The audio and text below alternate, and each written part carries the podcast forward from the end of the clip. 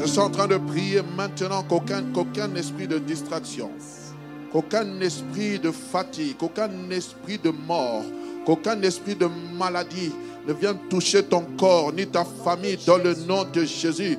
Qu'aucune mauvaise nouvelle ne puisse frapper à ta porte durant ce temps de prière, qu'il n'y ait rien d'impur qui ne puisse entrer dans ta maison. Que l'Éternel te place sur les sommets, que l'Éternel te mette sur sa colline, que là où tu seras, tu puisses voir le mal arriver de loin et que tu puisses, tu puisses interférer contre ce mal.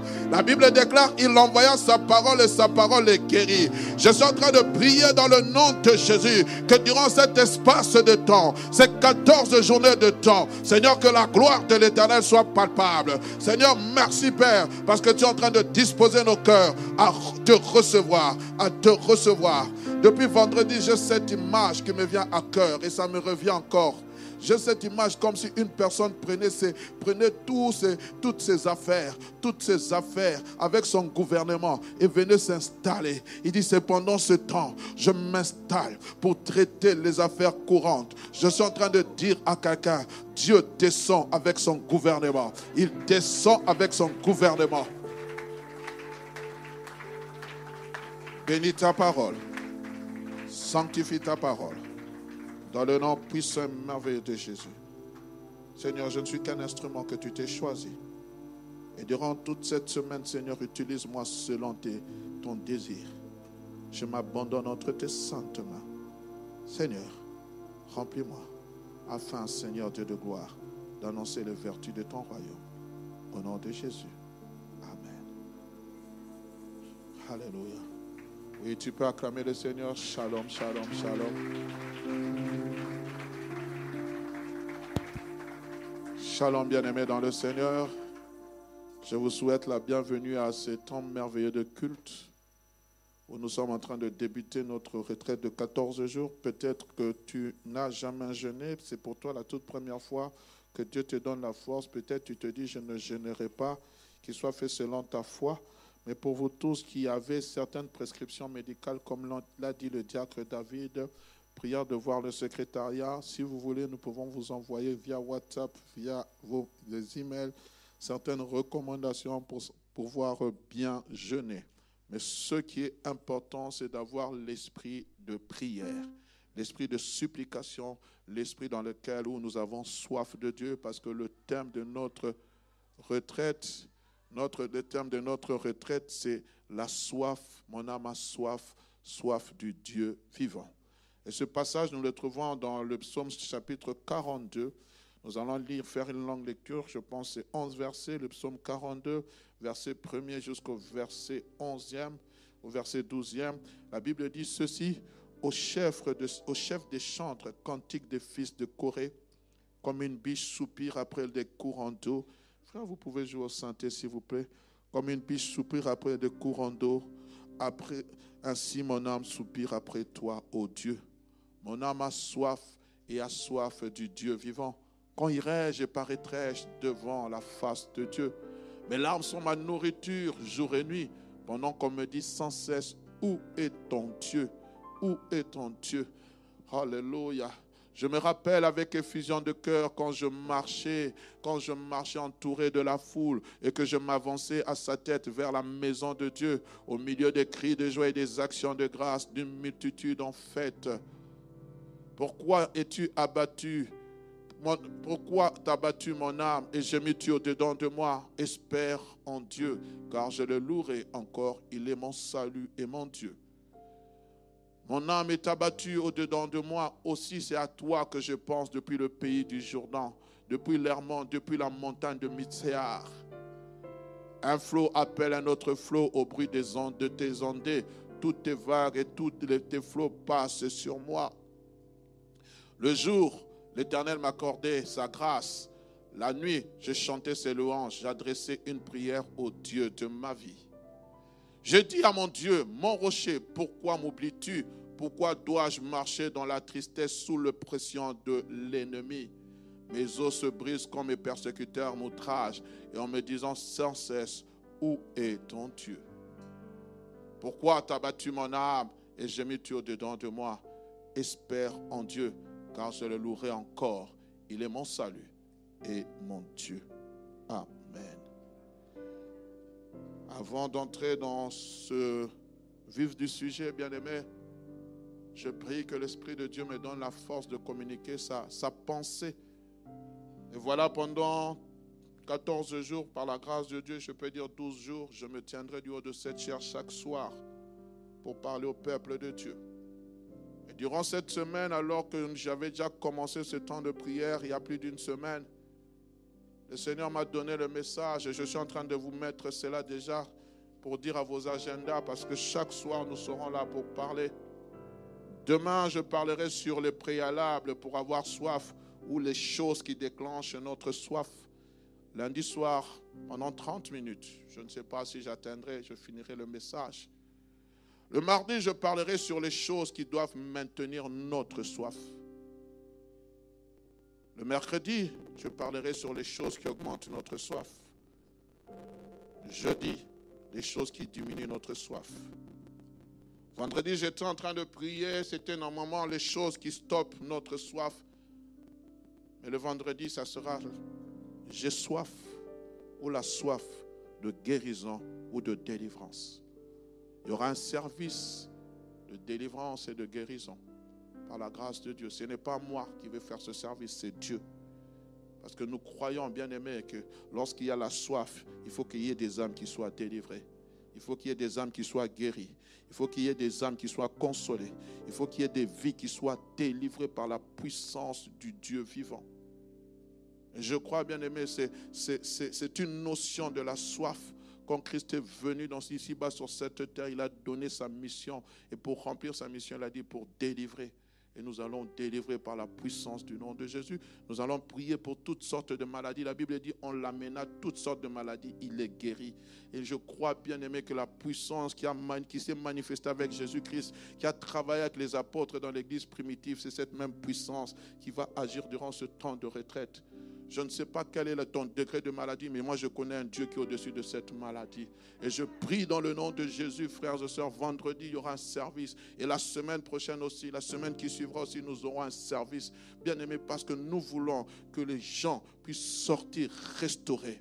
La restauration du corps, de l'âme et de l'esprit, c'est ce que Christ est venu proclamer ici-bas sur terre. Et nous croyons, bien aimé, qu'il nous a oint pour des temps comme ceci. Je crois, bien aimé, que tu dois, nous devons prier. Parce que tout ce que nous allons le faire, nous le ferons par la, foi et par la directive du Seigneur Jésus-Christ. Mon âme a soif de Dieu. Tel est le désir jaillissant au plus profond des entrailles de ce roi David. Cela venait des entrailles de son cœur. Et c'est ce qu'il vivait en l'instant présence.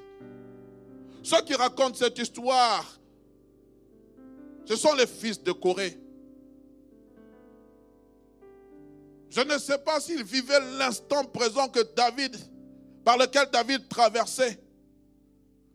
Mais tout ce que je sais, c'est qu'ils étaient en train d'amener une narration de ce que ressentait le cœur de David. Les fils de Corée étaient des descendants de la tribu de Lévi. Ils étaient des chantres pour Dieu. Ils étaient en train de raconter cette histoire que nous trouvons dans 1 Samuel chapitre 15, 2 Samuel plutôt, chapitre 15, jusqu'à 17, jusqu'à 18, où David, le grand roi David, est en train de fuir son fils Absalom. Bien aimé, je ne sais pas si vous m'avez allumé le chauffage ici, mais s'il vous plaît, rafraîchissez ce côté. Il est en train de fuir le grand roi David, plutôt son fils Absalom. Absalom s'est insurgé contre son père. David a connu deux périodes sombres dans l'histoire de sa vie. La première période, c'est lorsque Dieu est venu le oindre comme roi, alors qu'il avait destitué Saoul. Dès que Saoul a vu que David était roi, il va commencer, plutôt que David réussissait dans tout ce qu'il entreprenait, il va commencer à le combattre parce qu'il savait que Dieu l'avait appelé. Vous avez cette histoire, bien-aimé, lui-même va témoigner dans 1 Samuel chapitre 25. Il va parler, il dit, je sais que Dieu t'a choisi comme roi. Quand je serai parti, fais avec, traite avec moi une alliance, ne tue pas ma descendance. C'était cette période, bien aimé, où David va fuir Saoul pendant plusieurs années. Et cela, nous pouvons lire le psaume chapitre 63, quand il est en train de parler. Mettez-moi le psaume 63, s'il vous plaît. Il est en train de parler de cette période grise de sa vie, sombre de sa vie. Mais cette fois-ci, il est en train de décrire, il parle du roi Saoul, mais il utilise toujours le même psaume. Il dit, psaume de David, lorsqu'il était dans le désert de Juda. Oh Dieu, tu es mon Dieu, je te cherche. Mon âme a soif de toi. Mon corps soupire après toi dans une terre aride et desséchée, sans eau. Ainsi je contemple, je te contemple dans le sanctuaire pour voir ta puissance et ta gloire. Nous pouvons nous limiter là. Mettez un peu. Car ta bonté, mettez-moi le verset 3. Car ta bonté vaut mieux que la vie mes lèvres, célèbrent, mes lèvres célèbrent tes louanges. Je te bénirai donc toute ma vie. J'élèverai mes mains en ton nom. Mon âme sera rassasiée comme des maigres et succulents. Et avec des cris de joie sur les lèvres de ma bouche, je te célébrerai. Tout cela quand il était dans un moment de calamité. La deuxième partie sombre de sa vie, c'était face à son fils Absalom. Mais cette fois-ci, ce n'était pas Dieu qui avait voulu cela.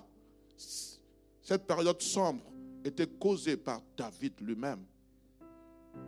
David s'était éloigné de Dieu. Il avait commis un péché infâme. Il allait coucher avec Bersheba, qui était la femme de son, plus vaillant soldat, Duri. Il, allait, il allait la prendre. Il a ouvert une porte. Il a ouvert une porte. Il a ouvert une porte. Et ce qui a fait que la conséquence, il y a eu de viols dans sa maison. Il y a eu de meurtres dans sa maison. Et Absalom, un jour j'en parlerai, frères et sœurs, quand je lis l'histoire de ce jeune garçon qui est mort j'ai eu un thème, j'en parlerai un jour.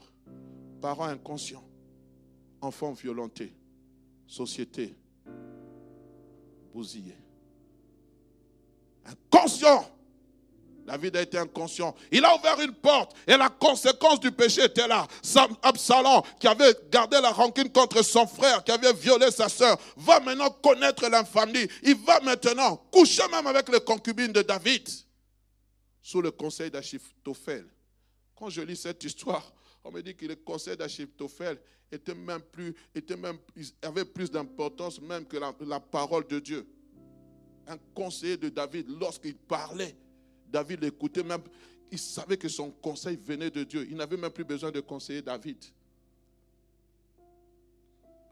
Mais nous ne sommes pas là. David est obligé de fuir devant son fils Absalom. Comme je le disais, cette fuite n'est pas voulue par Dieu, mais causée par lui-même. Absalom vient de le détrôner. Absalom a fait un coup d'état. Quelle humiliation, quelle honte pour celui qui est respecté de tous par tout le peuple d'Israël. Il fuit, laissant derrière lui tout, ses concubines, tout, sa royauté, son trône. Il est en train de fuir avec ses fidèles compagnons, avec une partie de sa famille. Il est en train de fuir. Il n'a pris que le nécessaire. Il part. Waouh. David. Combien de temps va durer cette fuite? Combien de temps va durer ce trajet? Je ne le sais pas. Mais ce qui est certain, c'est que David a traversé un moment donné un désert, pas un désert spirituel. Il a traversé un désert physique, un désert naturel. Nous l'avons vu dans le psaume 63. Mais là, lorsqu'il était en train de fuir, il a aussi traversé un désert. Il est passé de ville en ville. Le temps me manquerait de parler de toutes ces villes. Mais regardez ce qu'il est dit dans 2 Samuel, chapitre 17, le verset 27 à 29. Lorsque David fut arrivé à Manaïm, Scobi, fils de Nachak, 2 Samuel chapitre 17, 27 à 29. Scobi, fils de Nachak, de Rabat, fils d'Amnon, Makir, fils d'Amniel, de Lodebar et Barzilai, le Galaïte de Rogilim, apportèrent des lits, des bassins, des vases de terre, du froment, de l'orge, de la farine, du grain rôti, des fèves, des lentilles, des petits pois. J'espère que ça ne vous donne pas faim du miel, de la crème, des, brebis et des fromages de vaches. Ils apportèrent ces choses à David et au peuple qui était avec lui, afin qu'ils mangeassent, car il disait, ce peuple a dû souffrir de la faim, de la fatigue et de la soif. Où? Dans le désert. Dans le désert. Je suppose, bien aimé, je dis bien je suppose, David va se servir de cette expérience assez douloureuse du désert, dans laquelle lui et sa troupe, souffrant de faim, de fatigue et de soif, va implorer Dieu dans ces termes que nous venons de lire. Mon âme a soif de ta présence. Mon âme a soif du Dieu vivant. Il était dans ce désert alors qu'il est en train de souffrir de faim, alors qu'il est en train de souffrir de soif. Il va prendre cette expérience négative pour rechercher ce Dieu qu'il avait abandonné. Les commentateurs disent que lorsque David est devenu roi, il a composé peu de poèmes. Il s'était détourné de Dieu. Il avait abandonné ce qui faisait sa force, sa lutte, sa harpe. Il avait abandonné ces choses. Il était tellement concentré sur la royauté qu'il avait oublié la présence de Dieu. Il a fallu que Dieu puisse créer un désert dans sa vie pour qu'il puisse se rendre compte que je suis loin de Dieu. Je prie, frères et sœurs, toi qui es loin de Dieu, que Dieu crée un désert dans ta vie pour que tu puisses le rechercher. Bien aimé, quand j'étais en train de préparer cette retraite, Dieu me disait, il y a deux types d'assoiffés qui viendront. Le premier type d'assoiffés, ce sont ceux qui ont réellement soif de Dieu qui viennent parce que leur cœur est en train de rechercher Dieu. Ils viennent parce qu'ils ont soif de Dieu réellement. Il y a d'autres, c'est Dieu qui va créer la soif dans leur cœur. Pourquoi? Parce que ça fait longtemps qu'ils ont jeûné, ça fait longtemps qu'ils ont prié, ça fait longtemps qu'ils ont cherché la face de Dieu, ça fait longtemps qu'ils ont ployé les genoux à terre. Pourquoi? Parce qu'ils sont devenus autosuffisants, parce qu'ils pensent que Dieu, ils n'ont plus besoin de Dieu. Et Dieu va créer, il va te créer un désert, il va créer des absalons qui vont te pousser à aller dans le désert. Deux types d'assoiffés. On est ensemble. Alléluia. Il va implorer Dieu, j'ai soif de ta présence. Ah, David, enfin. C'est ce David que je voulais. C'est David berger qui pouvait dire l'éternel est mon berger, je ne manquerai de rien. Il me fera reposer sur les verts partout. Lui, il pouvait le dire. C'est ce David que je cherche. Ça fait longtemps, David, que tu m'as cherché comme cela. Il fallait un désert dans ta vie. Il fallait une crise. Quelquefois, Dieu aime les situations de crise. Oh non, ce n'est pas le diable qui est derrière. C'est Dieu. C'est Dieu qui est derrière cette situation de crise. Quelquefois, ce n'est même pas Dieu, c'est toi-même. Tu, crées cette propre situation de crise. Dieu te dit, ne va pas te marier avec cet homme. Tu vas te marier. Ne fais pas ceci, tu fais cela, tu désobéis à Dieu. Dieu, qu'est-ce qu'il va faire? Il va créer un temps de crise. Il va dire, ton péché t'atteindra et tu te rendras compte que tu as commis l'erreur. Je fais telle chose, ça ne marche pas. Je fais telle chose, ça ne marche pas. Je, fais telle démarche, ça ne marche pas. Dieu dit, rentre dans ma présence. Je vais t'expliquer pourquoi ça ne marche pas. Tu auras lié des démons, tu auras chassé les démons, tu auras parlé, oh c'est ma grand-mère, c'est mon grand-père, ce n'est pas lui, c'est toi. C'est toi qui as ouvert une porte, c'est toi. Et Dieu veut que tu reviennes au pied de la croix. La Bible dit, approchez-vous de Dieu et il s'approchera de vous. Et que dit-il après? Purifiez vos cœurs. Alléluia. Qu'est-ce donc la soif? Va avoir soif.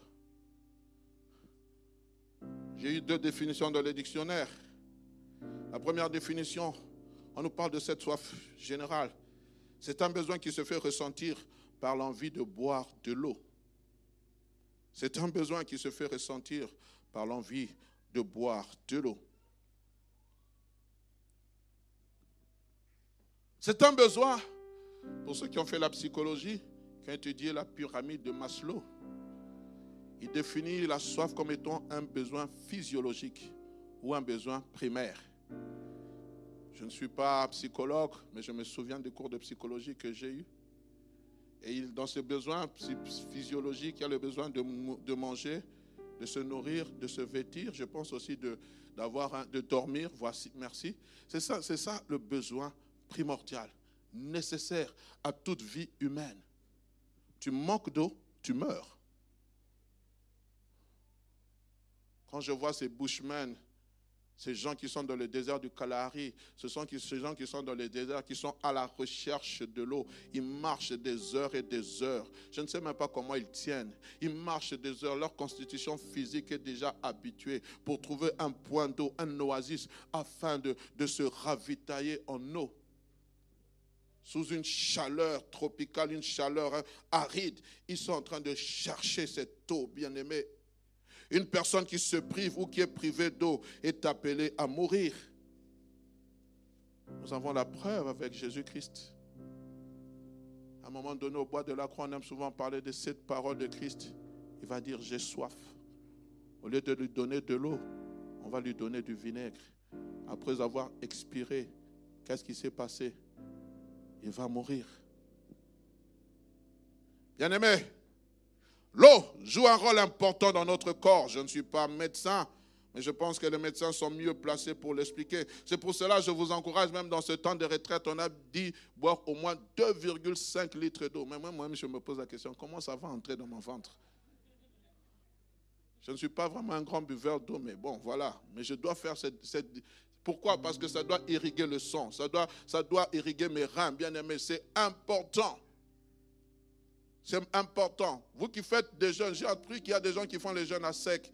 S'il vous plaît, ne dépassez pas la limite. L'eau est importante. Tu as besoin de l'eau. Il faut parce que l'eau, c'est la vie. L'eau, c'est la vie. Ça te donne la vie. L'eau est indispensable à la nature humaine, bien-aimé. Mais la deuxième définition qui va dans le sens du thème de notre retraite que nous aborderons durant ces 14 jours, que j'ai trouvé dans la roue, c'est celui-ci. Un désir ardent, impatient, passionné de quelque chose. ça j'ai aimé. Un désir ardent, un désir impatient, un désir passionné de quelque chose. Et c'est ce que ressentait David. Bien qu'étant dans ce désert naturel et manquant d'eau, souffrant de soif, sa soif n'était pas qu'il s'abreuve de l'eau naturelle. Sa soif à lui, c'était qu'il s'abreuve de l'eau spirituelle, de cette eau dont il avait l'habitude de s'abreuver. Et cette eau, c'était quoi? La présence de Dieu. Il dira, mon âme a soif. Oh, mon âme a soif, mais mon âme n'a pas soif de l'eau physique. Mon âme n'a pas besoin de l'eau naturelle. Mon âme a besoin de cette eau spirituelle, de cette eau spirituelle dont Esaïe avait dit, celui qui a soif, qui vienne, qui vienne aux eaux et qui boive, venez acheter même sans argent. J'en parlerai à la fin de mon message ce message comme Christ, la Bible dit le dernier jour, le, jour de la grande fête, Jésus se tenant debout. Il a dit, si quelqu'un a soif, qu'il vienne à moi et qu'il boive. Je n'ai pas soif d'autre chose, Dieu. Je n'ai pas soif que tu me gardes de mes ennemis. Je n'ai pas soif que tu me donnes un mariage. Je n'ai pas soif que tu m'élèves au-dessus de mes ennemis. Je n'ai pas soif de, de vivre une prospérité. Ce que j'ai soif, c'est ta présence. Oh, j'ai besoin de ta présence, Dieu, parce que je sais que lorsque je suis dans ta présence, je suis au large de toutes ces choses. Bien-aimé, entre un banquier et la banque, qui préférez-vous? Quand vous savez que le banquier, la banque appartient au banquier, vous avez aimé la banque ou vous allez aimer le banquier? Aujourd'hui, le problème, c'est que nous cherchons la banque, mais nous oublions le banquier. Parce que le banquier, c'est celui qui a le chéquier. Le banquier, c'est celui qui a le dernier mot. Le banquier peut ordonner à sa secrétaire de te donner de l'argent sans que toi, tu le saches. Mais toi, tu vas à la banque. Pour avoir la banque, tu dois passer par les protocoles, les services. Mais quand tu as le banquier, tu as la banque. Ce que nous oublions, frère.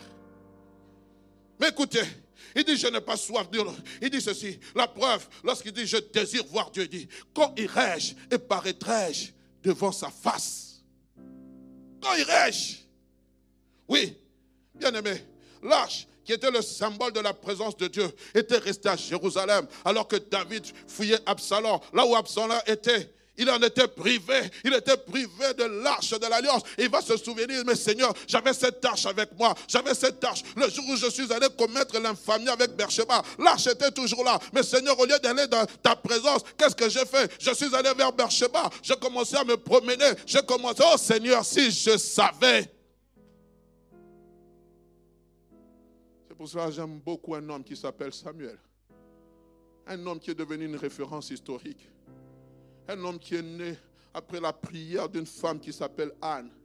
Elle a prié pendant des années. Cet enfant est arrivé, cet enfant a été offert à l'Éternel. Et lorsque vous êtes dans, la, le 1 Samuel chapitre 3, le premier verset, on dit, au temps de Samuel. Mais Samuel, mais il y avait Élie il y avait le fils d'Élie. Pourquoi Samuel devient une référence? Parce que Samuel, la Bible dit, les visions de Dieu, les visions de Dieu, les visions de Dieu étaient peu fréquentes et la parole de Dieu était rare. Mais Samuel qui était couché où? Là où il y avait l'arche de Dieu, la présence de Dieu. La Bible dit que la lampe de l'Éternel n'était pas encore éteinte. Samuel était dans la présence de Dieu. Élie était couché à sa place, mais on devient Samuel à cause de la présence de Dieu, à cause de la soif de Dieu. Samuel devient une référence. Après cette retraite, tu deviendras une référence de ta famille. Tu deviendras une référence. Tu deviendras une référence, pas à cause de tes diplômes, pas à cause de tes connaissances, pas à cause de ta grandeur, pas à cause de ton nom, pas à cause de ta position sociale. Tu deviendras une référence parce que lorsque tu parleras, on va sentir que tu viens d'une quelque part, d'une autre direction. Tu viens, tu étais dans la présence de Dieu. La présence de Dieu, la soif de Dieu nous fait grandir en autorité. Jamais. Ce Samuel qui est en train de tâtonner, qui ne savait pas comment Dieu parlait. Dieu, Élie va lui dire, si on t'appelle, tu dis, parle qu'à ton serviteur écoute. Mais suivez avec moi. Mettez-moi 1 Samuel chapitre 3, le dernier verset. La Bible dit, l'Éternel continue à apparaître à Samuel en silo. Et tout Israël, depuis Dan jusqu'à Beersheba, ont su que Samuel était qui? Alléluia. Verset 21. L'Éternel continue à apparaître dans silo, car l'Éternel se révéla à Samuel dans le silo par la parole de l'Éternel. Mettez-moi le verset. Il y a un verset qui suit, où montez. On dit car tout Israël. Mettez le verset 20 alors. Le verset qui vient avant. Tout Israël, depuis Dan jusqu'à Beersheba, reconnu que Samuel était établi prophète de l'Éternel. Il n'est pas venu avec un diplôme, il n'est pas venu avec un ainsi l'Éternel. Il n'est pas venu en disant Dieu m'a établi. Les gens ont constaté, ils ont constaté, ce petit Samuel-là, il commence à recevoir quelque chose. Hum, hum, hum, Ces choses qu'on voyait dans Élie reviennent dans Samuel. La Bible dit tout Israël, depuis Dan jusqu'à Beersheba, reconnu Samuel était établi. Il n'est pas venu se prononcer, je suis prophète. Non, tu ne vas pas parler, mais les exploits que tu feras parlera pour toi parce que tu as été dans le silo de Dieu, tu été dans la profondeur de Dieu, tu as été dans la présence de Dieu, tu as étanché ta soif.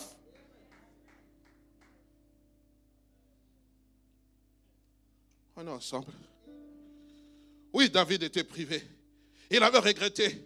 Privé, surtout dans ce temps par lequel il traversait. Bien aimé dans le Seigneur, rien dans ce monde n'équivaut à la présence de Dieu. Diacre Gauthier, s'il vous plaît, mettez de l'air, s'il vous plaît. Je sens vraiment que c'est une chaleur qui se dégage. Je vais m'excuser. Mettez même la, climatisation. Je ne sais pas où vous arrêtez. Merci bien. Rien dans la présence de Dieu n'équivaut, bien aimé, dans nos vies. Ni l'or, ni l'argent, ni la sécurité, ni un carnet d'adresse n'équivaut la présence de Dieu. Rien. Rien n'équivaut à la présence de Dieu. Rien, bien-aimé. Rien. Rien. Oh, tu peux avoir rencontré les grands de ce monde. Tu peux avoir parlé aux grands de ce monde. Rien n'équivaut. Oh oui, c'est vrai, c'est un honneur, mais rien n'équivaut. Quand je parle à Dieu, je parle au grand des grands, au roi des rois, celui qui a prononcé sa parole, qui dit un mot, la chose arrive. Écoutez, bien-aimés, et David le savait, écoutez ce qu'il dit dans le psaume 27, verset 4 Il dit, je demande à l'Éternel une chose que je désire ardemment. Je voudrais habiter toute ma vie dans la maison de l'Éternel. Pourquoi? Pas pour lui demander un mariage, pas pour lui demander la guérison. Il dit pourquoi? Pour contempler la magnificence de l'Éternel et pour admirer sa face. Oh, je vais lire encore avec, avec un autre passage, bien-aimé, dans la version Osterval. Écoutez ce qu'il dit. J'ai demandé une seule chose à l'Éternel et je la recherche, c'est d'habiter dans la maison de l'Éternel tous les jours de ma vie. Pourquoi? Pour contempler la beauté de l'Éternel et pour visiter son palais. Pour visiter son palais. On se précipite pour visiter le palais du roi des Belges. On se précipite pour visiter la Maison Blanche. On se précipite pour visiter, je ne sais pas, toutes ces grandes maisons. Mais il n'y a pas, il n'y a pas une maison qui équivaut à la maison de l'Éternel. Le jour où Jean a eu cette grâce de visiter le palais, le palais céleste, il n'a pas su décrire. Il a dit, ça ressemblait. Je vais, c'était comme, c'était. Pourquoi? Parce que les six lettres de l'alphabet mises ensemble toutes les phrases de Voltaire, le, mot anglais, le mot russe, le chiluba, le swahili, le néerlandais, je ne sais pas, toutes ces langues, bien aimées, ne peuvent décrire ce qui se passe dans la présence de Dieu. Oui, acclame-le. Sois libre de l'acclamer. Sois libre de l'acclamer.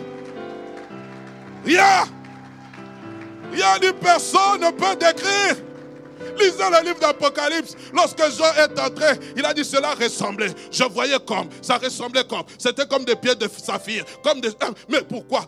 Il dit non, c'est incomparable. Je, n'ai jamais vu rien vu d'aussi intense, d'aussi pur, d'aussi éclatant. Oh, oh, oh, je n'ai rien vu d'aussi. Non, je n'ai rien. Aucune beauté ne peut être. Oh frère, la présence de Dieu. C'est pour cela, frère, quelquefois dans la présence de Dieu, je préfère mieux me taire. Je contemple sa face. Jadmir Vous voyez seulement des larmes couler, mais tu ne comprends pas. Je suis déjà dans les parvis de l'éternel. Oh, je peux voir la Maison Blanche. Je peux voir là où Barack Obama s'était assis. Je peux voir là où on avait, on avait signé le traité, je ne sais pas, de la libération de l'esclavagisme. Je peux être là, je peux prendre des photos, mais rien n'équivaut à la présence de Dieu. Quand j'entre dans la présence de Dieu, je me prosterne devant lui. Je suis en train de l'adorer. Je suis en train de le célébrer. J'oublie que je suis président. J'oublie que je suis pasteur. J'oublie que je suis PDG, j'oublie qui je suis. Je suis en train de venir devant la présence. Je m'agenouille devant lui parce que lui seul est digne d'être assis sur un trône très élevé. Toi seul est digne de recevoir louange, honneur, adoration, acclamation.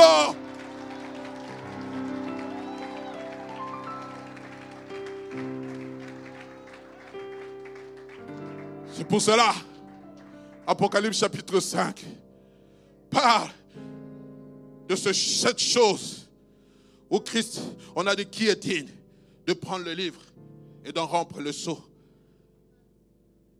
Jean a dit, je regardais que personne ne fut trouvé digne. Et je pleurais abondamment. Et l'un des vieillards me dit, ne pleure pas, ne pleure pas, ne pleure pas, parce que car voici, voici l'agneau car voici, voici l'agneau, l'agneau, l'agneau de Dieu, le lion de Judas. Mettez-moi Apocalypse 5. Et puis il dit, je vis, je vis, je vis un agneau comme immolé. Je vis un agneau comme immolé qui prie, qui prie le livre de la main droite. Oh, mettez-moi cela. Et je vis un ange puissant qui criait d'une voix forte, qui est digne d'ouvrir le livre et d'en rompre le sceau. Écoutez la suite.